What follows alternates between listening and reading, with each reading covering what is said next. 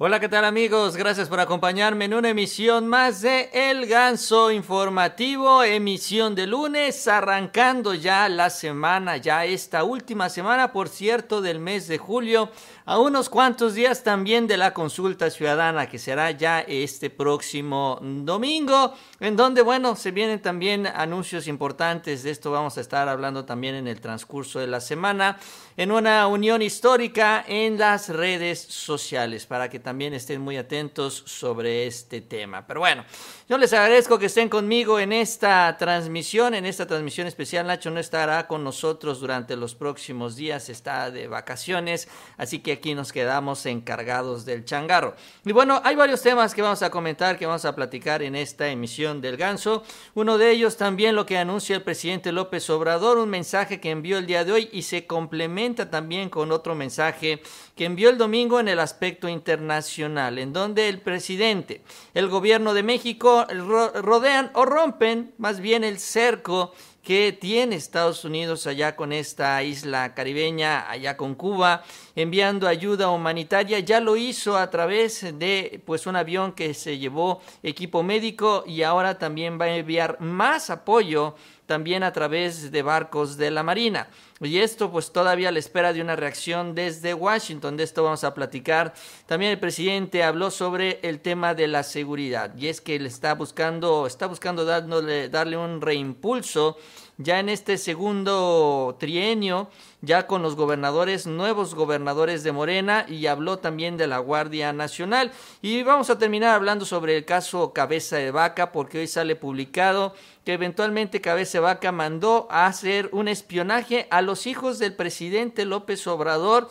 Él dice que no hay una respuesta, pero vamos a entrarle a esta historia en donde aseguran también participan agentes o personajes o autoridades, agentes de Estados Unidos, porque también esta es otra parte de este escándalo, esto que se está mencionando el día de hoy. Así que de esto vamos a platicar en esta emisión del Ganso Informativo, así que les invito a que me acompañen durante estos próximos minutos. Si les gusta este video, la información, también les invito a que se suscriban a este canal, nos ayuda mucho en estas redes sociales, con su apoyo llegamos a un mayor número de personas. Y bueno, vamos a iniciar entonces, vamos a arrancar este tema con lo que vean mencionando, viene mencionando el presidente López Obrador, les decía yo, y es importante retomar lo que ocurrió el pasado sábado. El sábado se dio una, se dio una reunión aquí en nuestro país, donde estuvieron representantes de Latinoamérica y del Caribe, en esta organización, en la CELAC, en la que México está presidiendo.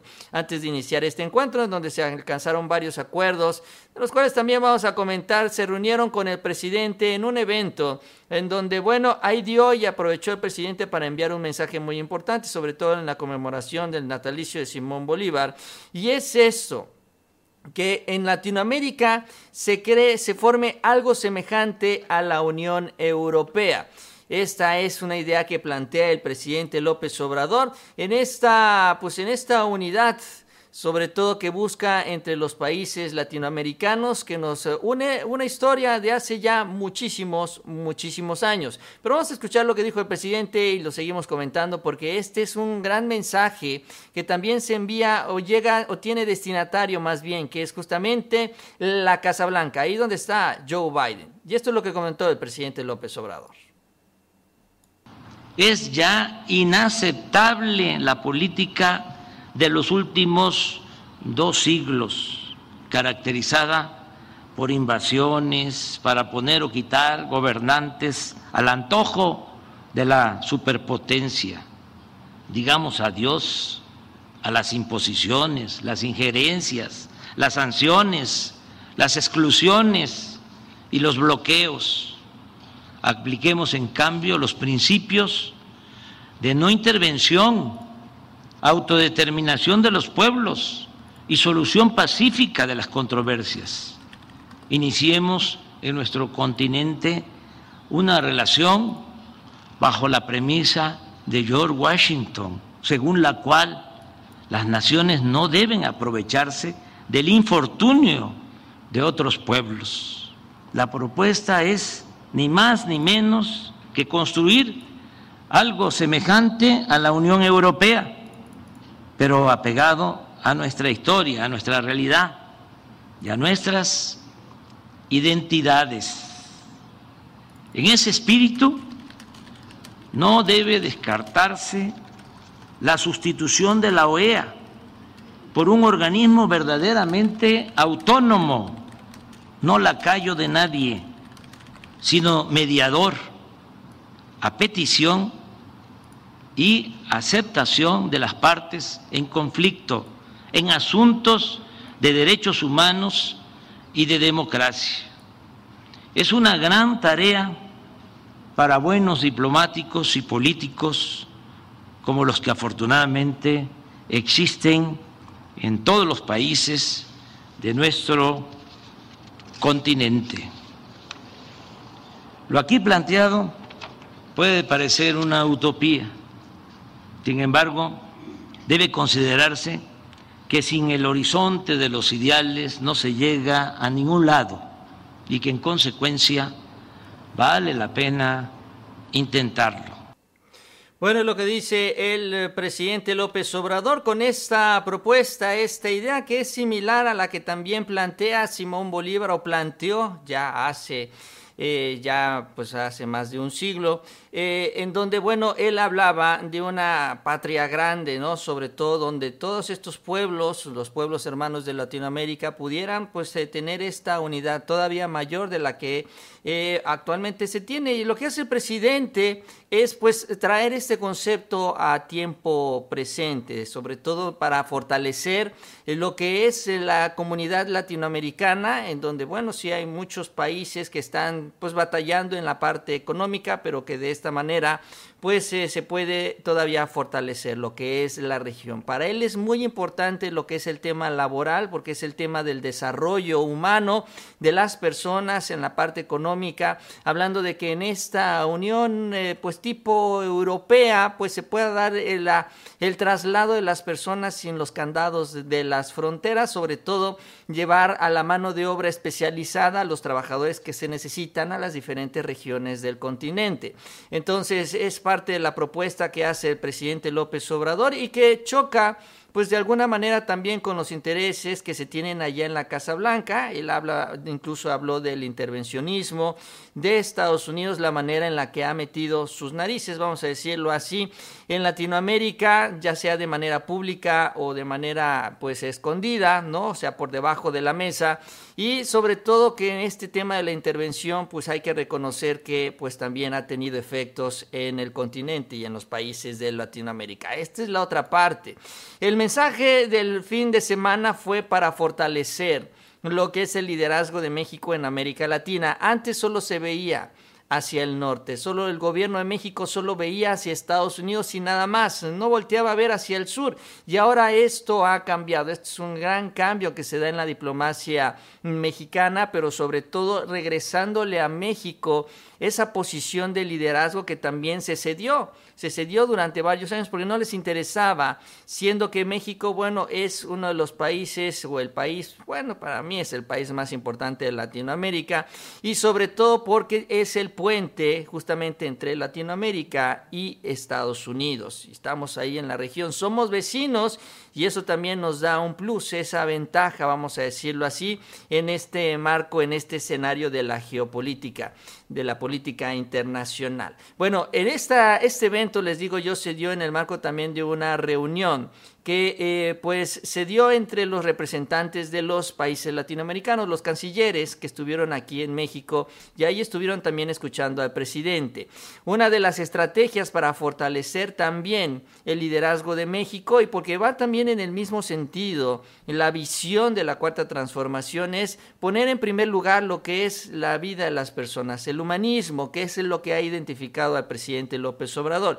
Y uno de los esfuerzos en donde se ha centrado la presidencia de México en este organismo internacional que es la CELAC, que es la Comunidad de Estados Latinoamericanos y del Caribe, es justamente con el tema de las vacunas, la atención a la pandemia. Esto lo hemos visto con todo esto que se ha dado con Argentina y también con las vacunas que ha prometido el presidente. Se van a tener cuando se tengan ya en México, se fabriquen en México, se van a repartir a Latinoamérica y demás. Y en este mismo sentido también Marcelo Ebrard, ya cuando se reunió con sus pares, ya en la reunión de trabajo, también aprovechó para justamente resaltar esta parte, ¿no? La cooperación que se ha tenido en el marco Mm, del COVID, en el marco de la actual pandemia, cómo se ha alcanzado también beneficio para más países siempre y cuando se alcance este trabajo en conjunto, aprovechando las ventajas que tiene cada uno de ellos y en este caso particular, pues hablando de las vacunas.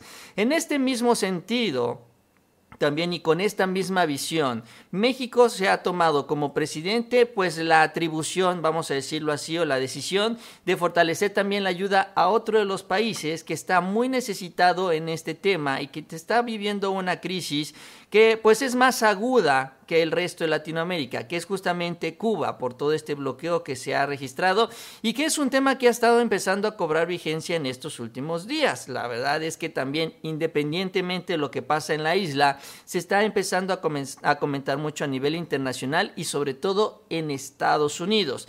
Y México, pues anunció el presidente, habría donado 800 mil jeringas y agujas a Cuba, porque bueno, el diagnóstico que se tenía, que lo que compartió más celebrar es que pues tienen pues la vacuna, por ejemplo, ya ellos han fabricado su propia vacuna en Cuba, pero no tienen pues las agujas para inyectarla, que es realmente algo, una situación muy, muy lamentable. Y con esto espera el presidente entonces ayudar ayudar al gobierno de Cuba. Ya de entrada, pues esta acción rompe con algunos de los esquemas impulsados por Estados Unidos, porque bueno, allá se viene el bloqueo, en el gobierno de Donald Trump se establecen 234 medidas adicionales para fortalecer este bloqueo, que es lo que le están pidiendo a Joe Biden que pues no haga, que, que, eche para atrás, así como echó para atrás el muro, así como echó para atrás otras decisiones de Trump, están pidiendo que le eche para atrás estas decisiones en contra de Cuba. Incluso el fin de semana se publicó un desplegado en el New York Times firmado por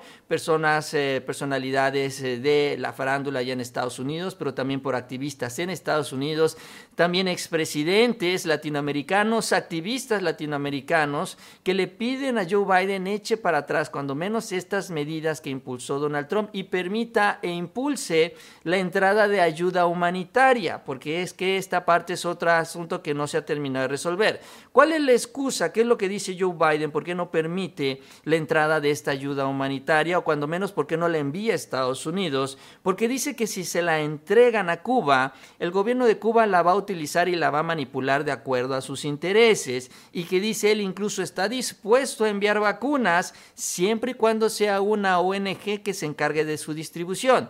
Esto choca obviamente con pues la soberanía del gobierno de Cuba que dice yo no voy a permitir que otra organización entre a hacer esa chamba porque esa me corresponde a mí y también están en todo su derecho de hacerlo. Al final de cuentas son una nación soberana. Entonces por eso Estados Unidos se ha mantenido al margen. El gobierno más bien no ha querido entrarle al tema de esta ayuda humanitaria a pesar de la crisis que se está viviendo por el tema de la pandemia. Sin entrar tanto en el asunto de la política, porque es una historia que lleva ya muchos años y mucho más extensa, pero ahorita que hablamos de este asunto del COVID, de la pandemia, pues obviamente pues se tiene esta necesidad urgente que se está viviendo porque se han escalado también las infecciones allá en la isla. Y es justamente en este marco, eh, en este contexto en el que el presidente todavía empuja más allá. ¿no? Ya hablamos sobre el discurso, en donde además, por cierto, este sábado, pues le dio pues un reconocimiento al pueblo de Cuba por pues aguantar el embate de una superpotencia como es Estados Unidos, siendo la única nación que pues se ha mantenido firme en contra justamente del poderío de aquel país, ¿no? Eh, incluso un reconocimiento a la dignidad fue lo que hizo el presidente, a la dignidad del pueblo cubano por resistir la intervención de Estados Unidos por más de 60 años. Pero bueno, en este sentido, también el eh, presidente de México habló ¿no? sobre esta fortaleza de la comunidad latinoamericana, pero también para hacerlo, pues el, país está, es el que está poniendo el ejemplo. Si Estados Unidos no quiere ayudar, Si Estados Unidos dice, yo no voy a entrarle porque yo no quiero que el gobierno de Cuba utilice la ayuda que yo voy a enviar y pues ya vimos cómo están reprimiendo y demás, que ese es el argumento, entonces pues nosotros vamos a ayudar. Y vamos a hacerlo nosotros, ahorita el pueblo de México, para invitar, para que otros países, otras naciones nos vean y también decidan sumar más ayuda al gobierno o al pueblo de Cuba. Vamos a escuchar lo que dijo el presidente López Obrador, que sigue retumbando allá en Washington, porque me queda claro que pues eh, ellos no están tan a gusto, no, no creo que estén muy a gusto por lo que está sucediendo acá en México. Esto es lo que comentó el presidente, justamente sobre la ayuda adicional que va a enviar a Cuba a través de barcos de la Marina que van a zarpar, entiendo yo, en las próximas horas. Vamos a escuchar. Van a salir dos barcos de la Armada de México, con oxígeno y alimentos, medicinas.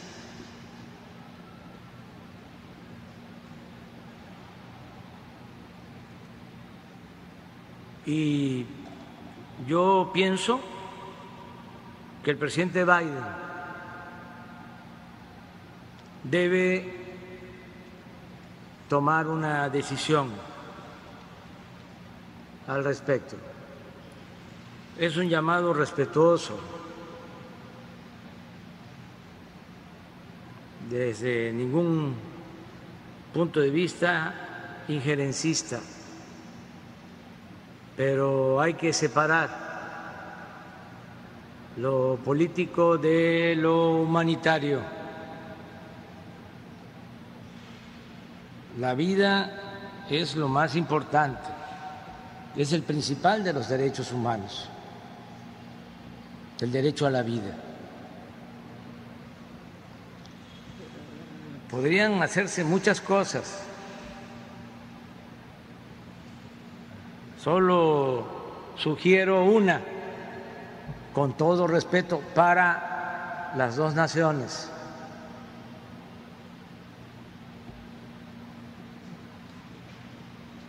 que se permita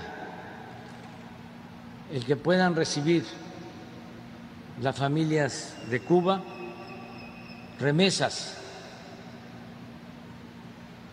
de quienes viven y trabajan en Estados Unidos o en cualquier otro país del mundo, como nosotros recibimos apoyo de nuestros paisanos migrantes que nos mandan cuatro mil millones de dólares por mes. Bueno, pues es lo que comenta el presidente López Obrador en esta posición, en esta posición que es muy distinta también a lo que se empuja por parte de la Casa Blanca, porque así como ellos pues sacan sus argumentos, ellos como gobierno, como la potencia del continente, dicen, nosotros no vamos a llevar, no vamos a entregar esta ayuda humanitaria porque no confiamos en el gobierno de Cuba pues ellos a su vez esperan que los demás países sigan este ejemplo, el ejemplo que pone Estados Unidos, que de eso se trata la influencia geopolítica. Y los países que no quieran meterse en problema con Estados Unidos, pues van a seguir su ejemplo. ¿Por qué? Porque bueno, es que es un gobierno, de que es una dictadura, reprime a los ciudadanos, ¿no? Todos estos argumentos que se utilizan generalmente allá desde la Casa Blanca, ¿no? Para argumentar y tomar estas decisiones. Entonces, pues llama la atención y obviamente es algo muy destacable que el presidente pues no decida someterse, vamos a decirlo así, a esta influencia, a este ejemplo de los Estados Unidos, sino al contrario, impone su propia visión y esta visión es la de privilegiar la vida de las personas sin tomar en cuenta el escenario político, sin tomar en cuenta los gobiernos, sin tomar en cuenta la estrategia ¿no? de esto, de China, Rusia, Estados Unidos y demás, sino simplemente ayudar a las personas que lo necesitan, porque eso es lo que hace falta en estos momentos, salvar la vida de las personas.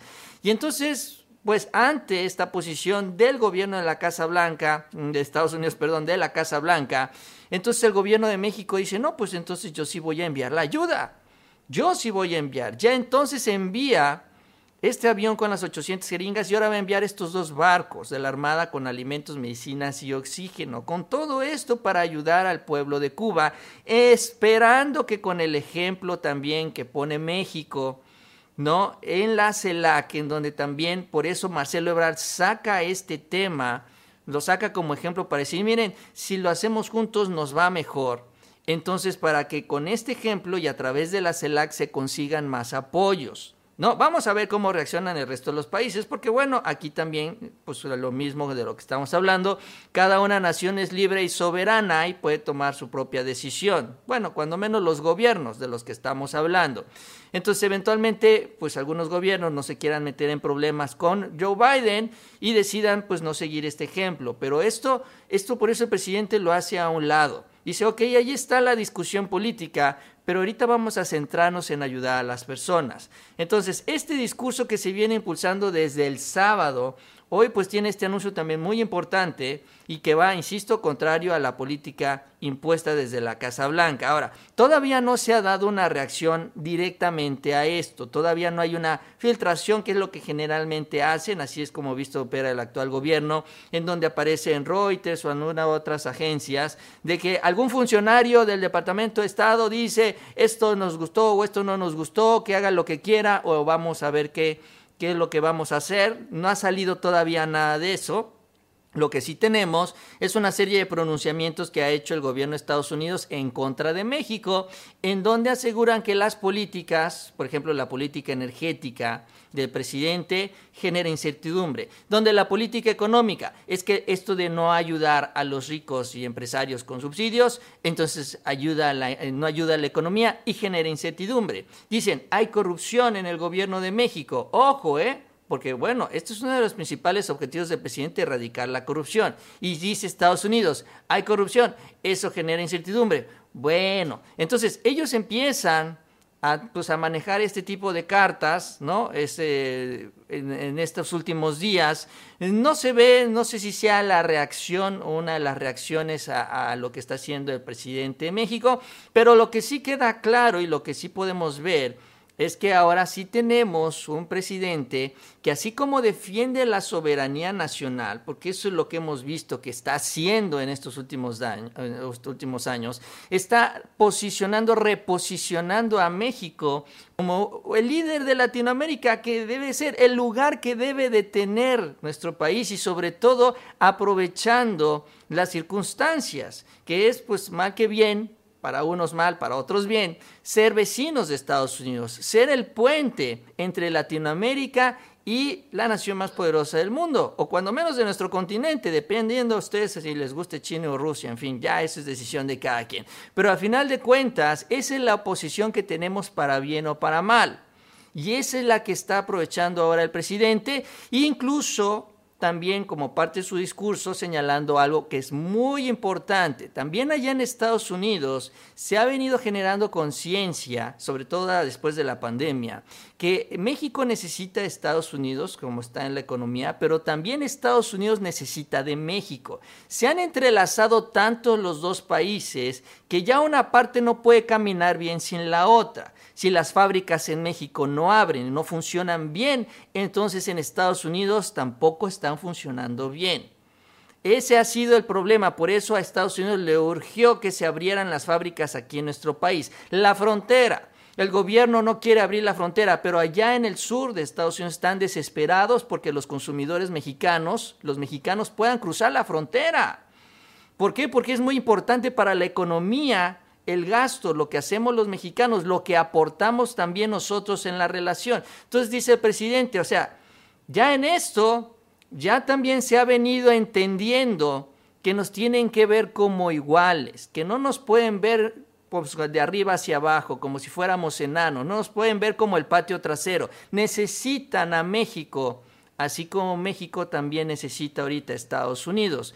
Y así juntos pues obviamente ambos países van a poder crecer. Y con esto, pues el presidente dice, pues entonces si también nos necesitan, pues entonces también vamos a ponernos nuestros moños, vamos a ponernos a la altura y vamos a aprovechar también para fortalecer nuestra soberanía.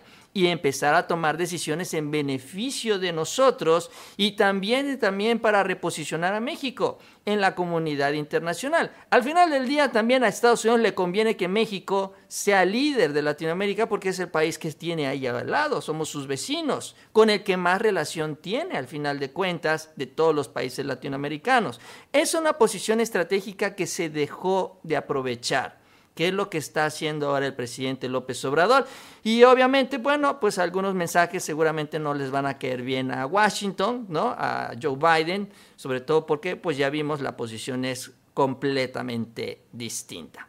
Bien amigos, con eso cerramos este primer tema de este ganso informativo del día de hoy lunes.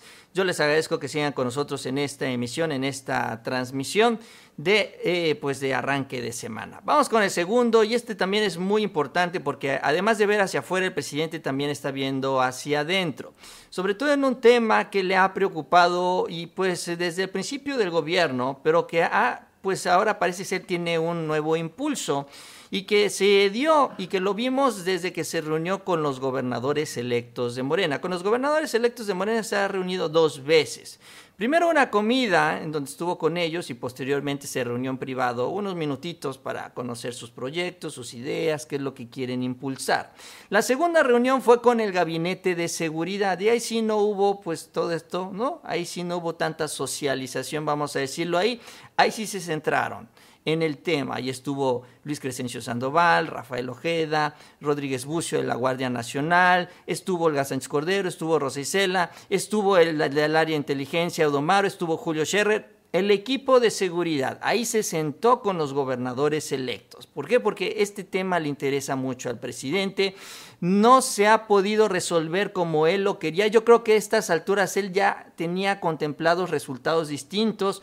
Todavía falta mucho por hacer y en este sentido el presidente también pues, eh, pues busca fortalecer lo que son los elementos de su estrategia de seguridad. Y el elemento principal, principalísimo, eso lo sabemos, es la Guardia Nacional. Hoy habló sobre este tema y sobre cómo se va a fortalecer la Guardia Nacional en el transcurso de los próximos años, incluso ampliándola de lo que se tenía proyectado originalmente. De entrada, la lana, porque esto cuesta y finalmente pues te tiene que invertir para poder obtener los resultados. Y de entrada, dice y anuncia el presidente, se van a invertir 50 mil millones de pesos adicionales a la Guardia Nacional. Vamos a escuchar lo que dijo. Y quiero aprovechar para informar que se tuvo un acuerdo para aumentar el presupuesto de la Guardia Nacional en 50 mil millones de pesos. Vamos a incrementar el número de elementos para la Guardia Nacional, desde luego formados, capacitados. Eh, vamos también a construir más instalaciones. Originalmente eran 266 instalaciones ya llevamos terminadas un poco más de 180 cuarteles. Ayer inauguramos uno en Jalapa. Aquí en Veracruz eh, son 11 cuarteles. Tenemos terminados 5, están en proceso 6, pero vamos a aumentar a 20 más en Veracruz con el nuevo plan de fortalecimiento de la Guardia. Poniendo el ejemplo de Veracruz, van a ser 31 cuarteles eh, en las distintas regiones del Estado, con Guardia eh, Nacional. Esto va a significar también más elementos de por sí, como se vio en la gráfica, tanto Marina, eh, el Ejército y la Guardia Nacional tienen mm, muchos más elementos que la Policía Estatal. Ayer eh, mencionaba el gobernador de que cuando recibió el gobierno no habían policías estatales prácticamente. Estaba eh, en el desamparo la gente en Veracruz. Todo era pura demagogia. Y así varios estados, ¿eh? Esto no era exclusivo de Veracruz, de Veracruz, no creo que sea exclusivo de Veracruz, yo creo que todavía hay varios, varios estados que no tienen una policía confiable y que, bueno, entre esta confusión, porque hay que decirlo, es una confusión que existe en nuestro sistema legal en este tema de los eh, policías, está la policía estatal, está la policía municipal, antes estaba la policía federal, ahorita sigue también siendo un tema de confusión, pero sobre todo en los estados, pues algunos estados, los municipios no los controla el municipio, en otros sí, está el mando único, bueno, un verdadero desorden en donde finalmente lo que no se logra, lo que no se alcanza es la profesionalización de la policía. Incluso el gobierno federal tampoco tenía realmente una estructura importante. La Policía Federal tenía alrededor de 20 mil elementos y nada más para todo el país, que no era prácticamente nada. Entonces tampoco tenía alguna herramienta para poder atender este tema de la seguridad, tan grave y tan importante que es este asunto y realmente pues se le invertía lana porque se le metía mucha lana, pero ese dinero terminaba tirado a la basura. ¿Por qué? Porque es el más fácil de esconder. ¿Por qué? Porque siempre se puede ocultar con el tema de la seguridad nacional y por cuestiones de seguridad, entonces no se transparentan los contratos. Encontraron una muy buena fuente de corrupción y así se aprovechó durante muchos años. Entonces el presidente le cambia ya la lógica a todo esto, conforma, crea la Guardia Nacional para que el gobierno federal tenga con qué responderle a los ciudadanos, pero está eh, pues iniciándola desde cero, es una institución de nueva creación y la verdad es que se ha avanzado mucho en estos primeros tres años, sin embargo el presidente quiere que avance más porque los resultados, si bien se han dado, todavía no son los esperados. El presidente lo ha dicho, lo ha reconocido y por eso también él está pues buscando reimpulsar este tema, la estrategia de seguridad. Además de estos recursos adicionales y además de los cuarteles que se están construyendo, bueno, pues también va a aumentar el número de cuarteles con esta nueva cantidad de elementos que van a ser eh, pues eh, contratados, pues también va a buscar dónde colocarlos. Vamos a que tengan, dice, ya no van a ser los 266 instalaciones, se van a construir cerca de 500 instalaciones de la Guardia Nacional para tener presencia en todo el territorio. Considero que es importante que los agentes estén permanentemente en distintas regiones para atender la inseguridad. Dice, es terminar de consolidar esta institución a finales del 2023 con todos los elementos, con todo el profesionalismo de los que integren la Guardia Nacional, con salarios justos, prestaciones y también con todas las instalaciones. También el presidente López Obrador explicó, y es que esta parte también es muy importante entenderlo, el matiz la diferencia entre lo que dice la oposición de militarizar la seguridad pública de este país, porque dicen, ay, es que el presidente está militarizando al país, ese es, el argumento.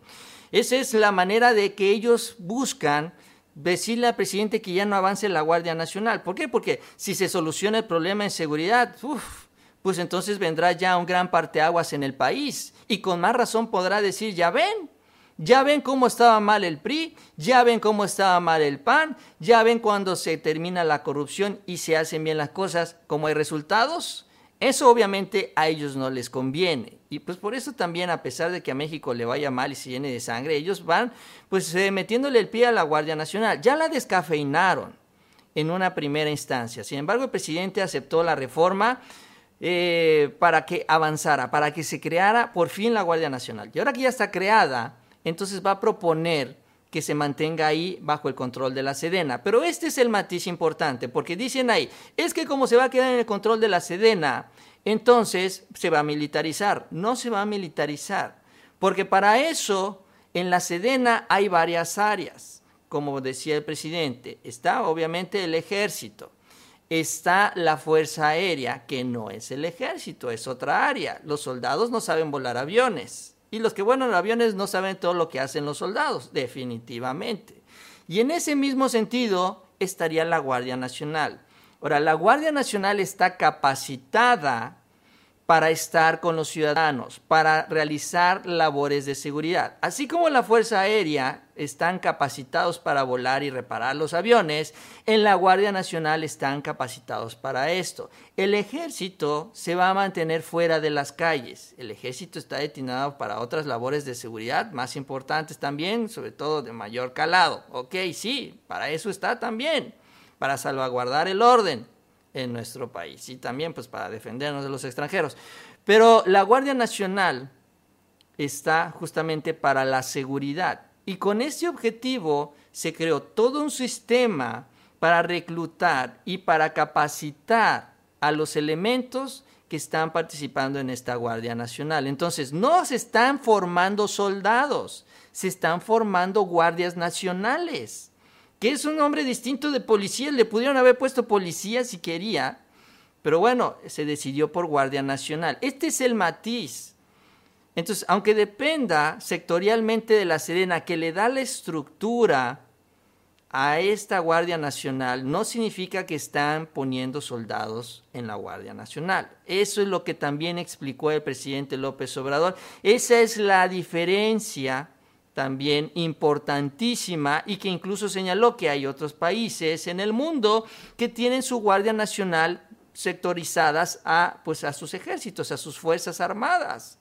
Sea, que México no está inventando el hilo negro y nadie se está quejando de que están militarizadas las seguridades en los otros países. No, eso también es lo que señaló el presidente. Y es que realmente ha sido muy exitoso el arranque de la Guardia Nacional, a pesar de los pesares de esta reforma descafeinada, en donde sí le quitan, incluso le quitaron hasta poderío de fuego a la Guardia Nacional, pues es algo que necesita, pero bueno, y, con este transitorio que tiene que pasar a un mando civil después de cinco años. Entonces, a pesar de esto, a pesar de los pesares, el presidente ya logró posicionar o más bien la Guardia se logró posicionar como una de las instituciones de mayor prestigio en este país, incluso acompañando a otras que ya tienen muchos años, como son justamente la Marina y el Ejército, de acuerdo a las encuestas que se han dado a conocer y que se presentaron incluso en Palacio Nacional.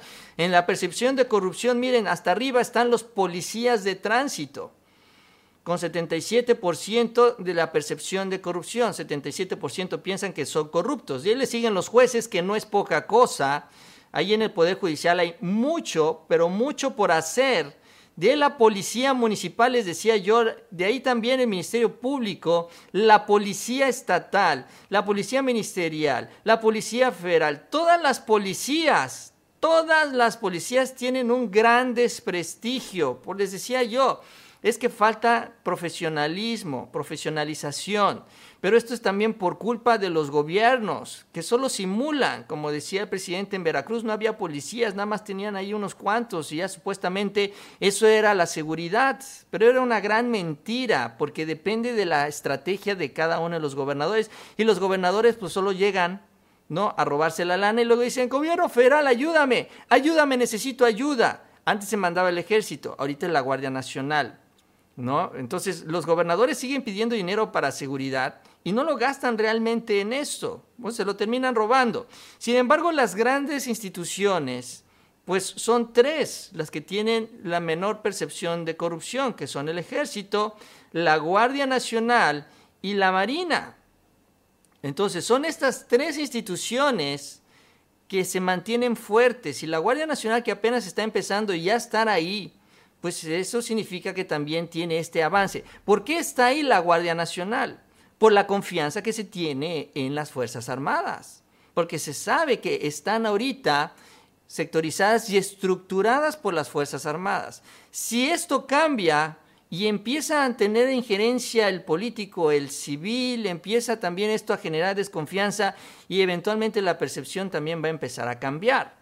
Que por eso el presidente está impulsando esta reforma en donde ahora sí se mantenga permanentemente la Guardia Nacional bajo el control de la Sedena. Sectorizado, insisto, porque no estamos hablando de soldados, estamos hablando de guardias nacionales.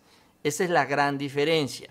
Y por eso es que, bueno, se da esta también iniciativa y esto es lo que quiere apuntalar el presidente. Ya, ya, se, ya él vio, se da cuenta, lo sabe, que tuvo un buen arranque, que es una buena fórmula y si está funcionando, entonces para qué cambiarla. Incluso también hoy se dio un episodio y es interesante mencionarlo, donde también una vez más el titular de la Marina, Rafael Ojeda, habló sobre la corrupción que existe todavía entre algunos funcionarios del sector civil. Él ha sido uno de los que los más principales reclamos ha hecho a los funcionarios públicos y también a los jueces, donde incluso a los jueces les dijo, parece que son el enemigo, porque nosotros los metemos y ellos los sacan. O y no toman en cuenta todo lo que hay detrás y todo lo que se logra y se alcanza gracias al esfuerzo de la Marina. Entonces, una vez más, el almirante Rafael Ojeda habló sobre este tema. ¿Qué fue lo que dijo? Miren lo que dicen. Lamenta el secretario que no hay servidores honestos. Eh, Rafael Ojeda aseguró este lunes que México carece de servidores públicos honestos frente al presidente. Dicen las Fuerzas Armadas, creamos servidores públicos para la sociedad mexicana. Y déjenme decirles, porque es algo muy cierto, México carece de servidores públicos honestos. Por eso tenemos este problema de una alta corrupción. Y el general, el almirante, perdón, generalmente pues él no se guarda nada, él es muy directo cuando dice las cosas. Insisto, ya él ha hablado antes de la corrupción y cómo afecta el trabajo también de la Marina, en lo particular. Pero esta es la parte, regresando a esta gráfica, lo que genera confianza. Porque sí sabemos que hay una gran corrupción en el sector público de este país, pero esta corrupción no toca con tanta intensidad a las Fuerzas Armadas. Y si lo están manejando ellos, la Guardia Nacional, pues es una buena noticia. No queremos que empiece a caer en manos de algunos corruptos. Dice, eh, creamos hombres y mujeres eh, y hombres con valores, con principios personal, que tiene una ética profesional, que sabe que debe tomar un rumbo o un camino por las conductas que les van a producir a ellos una vida profesional plena. Tenemos jóvenes que salen y que toman otro rumbo, pero son castigados, dijo también el almirante. La gran diferencia entre nosotros y muchas otras instituciones es que nosotros no podemos darnos el lujo de tener malos elementos. Ojo, yo creo que ninguna institución puede darse el lujo de tener un mal elemento. El problema es que luego entra el influyentismo político. Ese es el problema, ¿no? Entre el nepotismo. Entran todas estas plagas de la corrupción que pues invaden también a varias instituciones, pero esto no se da en las Fuerzas Armadas, no se da cuando menos no con tanta facilidad. Dice, nosotros eh, desde el general hasta el último soldado, desde el almirante hasta el último marinero, somos servidores públicos. Es lo que también menciona el almirante de la Marina. Muy interesante también su mensaje el día de hoy en este sentido, que va, bueno, empatado también con la estrategia de seguridad del presidente, en donde se ha apoyado mucho en las Fuerzas Armadas. Y que bueno, eventualmente esta fórmula, sí, pues como dice el presidente, ahorita la va a fortalecer que presente resultados en el 2024, incluso se tiene que ampliar mucho más. Yo creo que incluso ya quitarle el control a varios gobernadores, establecer nuevas reglas con esto de las policías estatales, porque estaríamos, estaríamos frente a la solución al problema. Y si esta es la solución, pues hay que hacerla más grande, que tenga más elementos, que tenga más presencia, dice el presidente, pues así. Si empieza a funcionar, pues todavía más. Si hay que triplicar, que se triplique. Si esa es la solución, claro que la apoyamos. Yo creo que nadie estaría dispuesto a decirle que queremos un México en paz, ¿Qué es lo que está buscando el presidente López Obrador. Y bueno, para muestra, para muestra un botón de los problemas, de los vicios que se han tenido que enfrentar. Mira, no sale publicada esta nota de lo que hacía Miguel Ángel Osorio Chong con el Pegasus, aunque él dice que no sabía absolutamente nada. Dicen que esto no es cierto, sino que al contrario, hasta lo comercializó. Imagínense nada más, comercializó el Pegasus. ¿Cómo o de qué se trata? Eh, de acuerdo a esta nota de MX, eh, Osorio Chong habría vendido Pegasus a miles de privados, y esto debido también a lo que ya está empezando a circular. Una de las anécdotas que contaba Tomás Cerón podría dar a la luz a la cantidad descomunal de objetivos del espionaje Pegasus, que hoy suma más de 15 mil personas. Porque bueno, obviamente hay numerosos traficantes y actores políticos que decían que el equipo de Miguel Osorio Chong lo que hacía es que se dedicaba a vender la herramienta de espionaje a miles de privados. Sí, así como lo lee, dice, Cerón aseguraba que miles de empresas y personas con poder adquisitivo habían tenido acceso a los paquetes de infección, o sea, que se los daba a sus, a sus cuates. De esa manera, el equipo de Cerón explicaba que el software también había llegado a los teléfonos de activistas que impulsan, impulsaban el impuesto a las bebidas azucaradas, por ejemplo, enemigos a su vez de las grandes refresqueras a quienes Osorio Chong les habría vendido este malware Pegasus. Entonces, en lugar de utilizar este instrumento y esta herramienta para la seguridad, que pues pensándolo en temas de seguridad, pues en teoría pues sí debe ser muy productivo porque puedes intervenir pues cualquier teléfono, ¿no? Y eso te da mucha información de los cárteles, de los grupos, de los líderes, etcétera, etcétera, etcétera. Pues estaba dedicado a venderse a las refresqueras. Y las refresqueras se ponían a espiar a los activistas. Y así es como llegó este software Pegasus a estas personas. Entonces, este, esto es lo que no quiere que pase el presidente. Digo, en las Fuerzas Armadas no son infalibles, también hay que decirlo, pues en todas partes sucede, se cuela un poco de corrupción, pero ahí está más controlada. ¿No? Ese es, por eso es que se genera una mayor confianza en estas instituciones, porque ahí también hay mayor control, hay mayor rigor. Y este rigor no se le exige a los civiles. ¿Por qué? Bueno, porque traen otra lógica, es otra lógica mucho, muy distinta. Entonces, mientras el Pegasus, que se pudo haber aprovechado para reducir todos estos índices de inseguridad, no se usó para eso, se usó pues, pues, para cuestiones políticas. Entonces, pues bueno, es un ejemplo muy claro, ¿no? De lo que también menciona el almirante, como, pues sí, no hay funcionarios, luego pues, no, hay funcionarios públicos, sobre todo los que llegan al poder, que sean honestos. Miren nada más, como el caso Pegasus. Bueno, con eso cerramos este tema. Yo les agradezco que sigan con nosotros en esta emisión del Ganso Informativo. Les agradezco mucho ese like, también la suscripción a ese canal con su apoyo, con su apoyo llegamos a un mayor número de personas. Y bueno, ya para cerrar, también lo que está empezando a caminar es el escándalo, o no más de cabeza de vaca. Hoy salió publicada una columna de Salvador García Soto en donde habla sobre pues una serie de espionajes hablando de estos temas que habría hecho el gobernador de Tamaulipas a los familiares del presidente López Obrador, en especial a sus hijos y con apoyo de agentes de los Estados Unidos. Imagínense nada más esta trama, cómo está y que esto sería parte de un acuerdo que habría hecho también Cabeza de Vaca para venderle a Estados Unidos su libertad. O sea, que estaría negociando él que no lo detengan una vez que deje de ser gobernador y de esta manera refugiarse allá en Estados Unidos. Y para eso dice, aquí tengo la carnita, aquí te voy a dar yo lo que necesitas. ¿Qué es lo que dice García Soto para entender esta historia de lo que se trata? Titula así, Cabeza Vaca acusa a los hijos del presidente.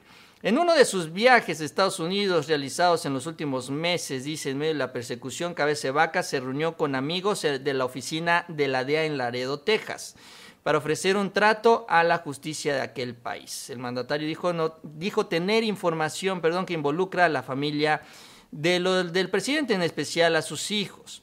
Previo a sus reuniones con la DEA, dice el gobierno de Tamaulipas había mandado investigar a José Ramón López Beltrán, a uno de sus hijos, a través de un despacho de agentes del FBI, que contactó también en Texas y que estuvieron siguiendo por seis meses las actividades de su hijo.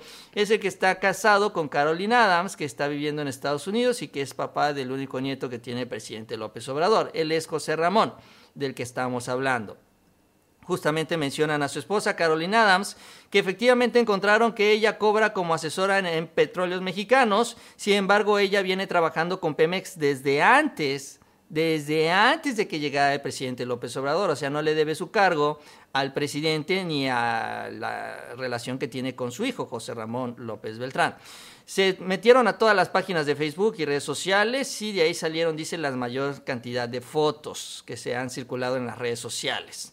Luego el equipo contratado por Cabeza de Vaca se puso a investigar la relación de otro hijo, Andy López Beltrán, con los hermanos Carmona, empresarios que según lo que rastreaban desde Tamaulipas le entregaban fuertes cantidades del dinero al hijo mediano del presidente, o sea que le pagaban una lana a Andy. Según esa información, los Carmona manejaban hasta cinco aduanas y con eso se financiaban a Morena y a su presidente Mario Delgado. Incluso refiere que se dio un decomiso allá en Tamaulipas de un transporte que tenía un millón ciento quince mil dólares. Este transporte, dicen, cruzó por una de las aduanas que manejaban estos señores Carmona y que este dinero supuestamente venía para acá, para Villahermosa. Sí, esa es la historia, eso es lo que se dio a conocer por las fuerzas especiales de Tamaulipas y entonces pues pues este es supuestamente uno de los apoyos que habría recibido Andy López Beltrán gracias a los Carmona y de esta manera se estaría financiando la actividad política. Esa es la historia, pues que se está construyendo o que pues menciona el propio García Soto sobre las investigaciones, entre comillas, de cabeza de vaca. Según fuentes federales, ese camión fue parte de un montaje orquestado por la Fiscalía de Tamaulipas con el único objetivo de probar las acusaciones en contra de la familia del presidente. O sea que además, al estilo de Loret, fue un montaje. ¿no? O sea, se crean toda una historia, crean montajes y con eso van y se lo venden a el gobierno de los Estados Unidos para decirle, mira, yo tengo información sobre los hijos del presidente, no me detengas, no me arrestes, porque cuando termine quiero venirme para acá, porque allá el gobierno de México me va a querer meter a la cárcel y no quiero que me detengan para que me extraditen, lo cual también revela cuál es el plan de fuga de cabeza de vaca. Entonces, esta es la historia que plantea Salvador García Soto, que es terrible, sobre todo por las investigaciones, o el espionaje que habría hecho directamente a los hijos del presidente López Obrador, descontando todas las mentiras y toda la información que pues él está manipulando, pero el hecho de que los haya mandado a investigar, que esta es la parte grave, al final de cuentas, y obviamente con presupuesto del gobierno de Tamaulipas, nada más y nada menos. Esto no sale de su bolsa. Ahora, Cabeza de Vaca responde a esa columna de Salvador García Soto, donde obviamente él rechaza que se esté dedicando al espionaje. Digo, se parece a Osorio Chong, que dice que no sabía prácticamente nada de Pegasus. De acuerdo a esta carta que publica hoy, dice lo siguiente. Nunca he sostenido una reunión con representantes de la DEA para tratar temas como los expuestos en la columna. Mm, tampoco mi gobierno realiza acciones de espionaje e investigación política, dice él.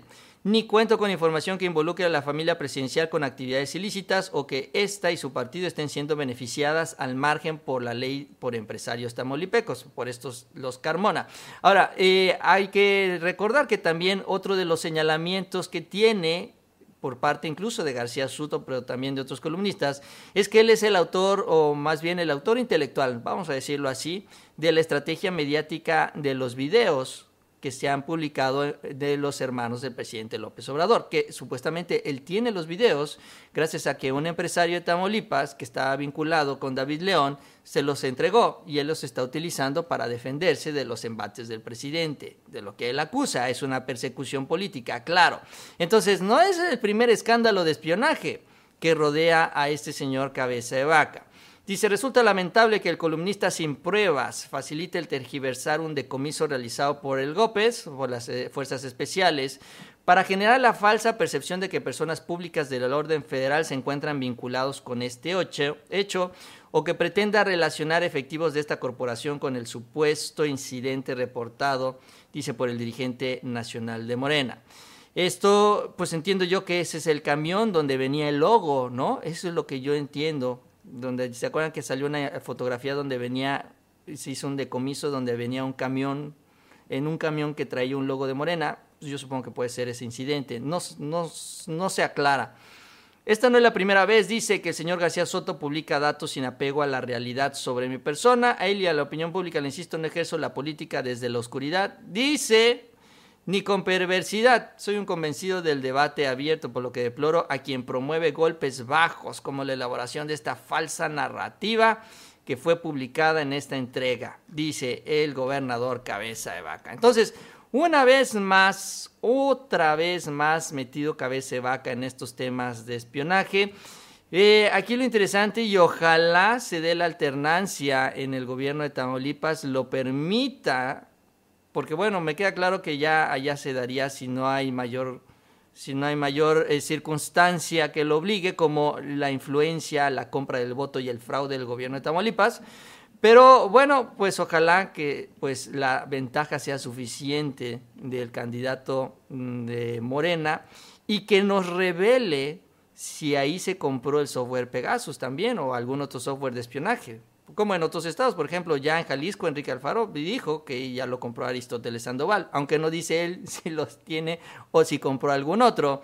Pero bueno, cuando menos en el caso de Tamaulipas dicen que no tiene nada que ver con el espionaje, pero hay que ver si no compró un sistema de espionaje, ¿no? Que sería yo creo que uno de los principales argumentos para desmentir al actual gobernador. Pero otra vez, metido en el escándalo, cabeza de vaca, que sigue ahí libre, que esto es lo increíble, todo a pesar de la orden de aprehensión, a pesar de las denuncias, a pesar de las investigaciones, nos seguimos preguntando a ver en qué momento va a caer. Y bueno, pues cuando menos a más tardar se espera que sea en el mes de octubre del próximo año cuando termina su gubernatura. Ojalá, ojalá esto sea antes.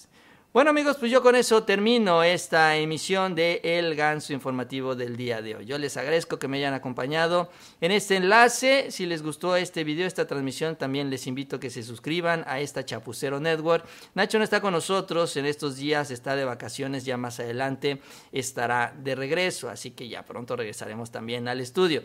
Yo les invito que pues sigan pendientes de los próximos videos donde pues estaremos presentando mucha información y que tengan un tarde y seguimos en comunicación en el Ganso Informativo y en el resto de nuestros canales.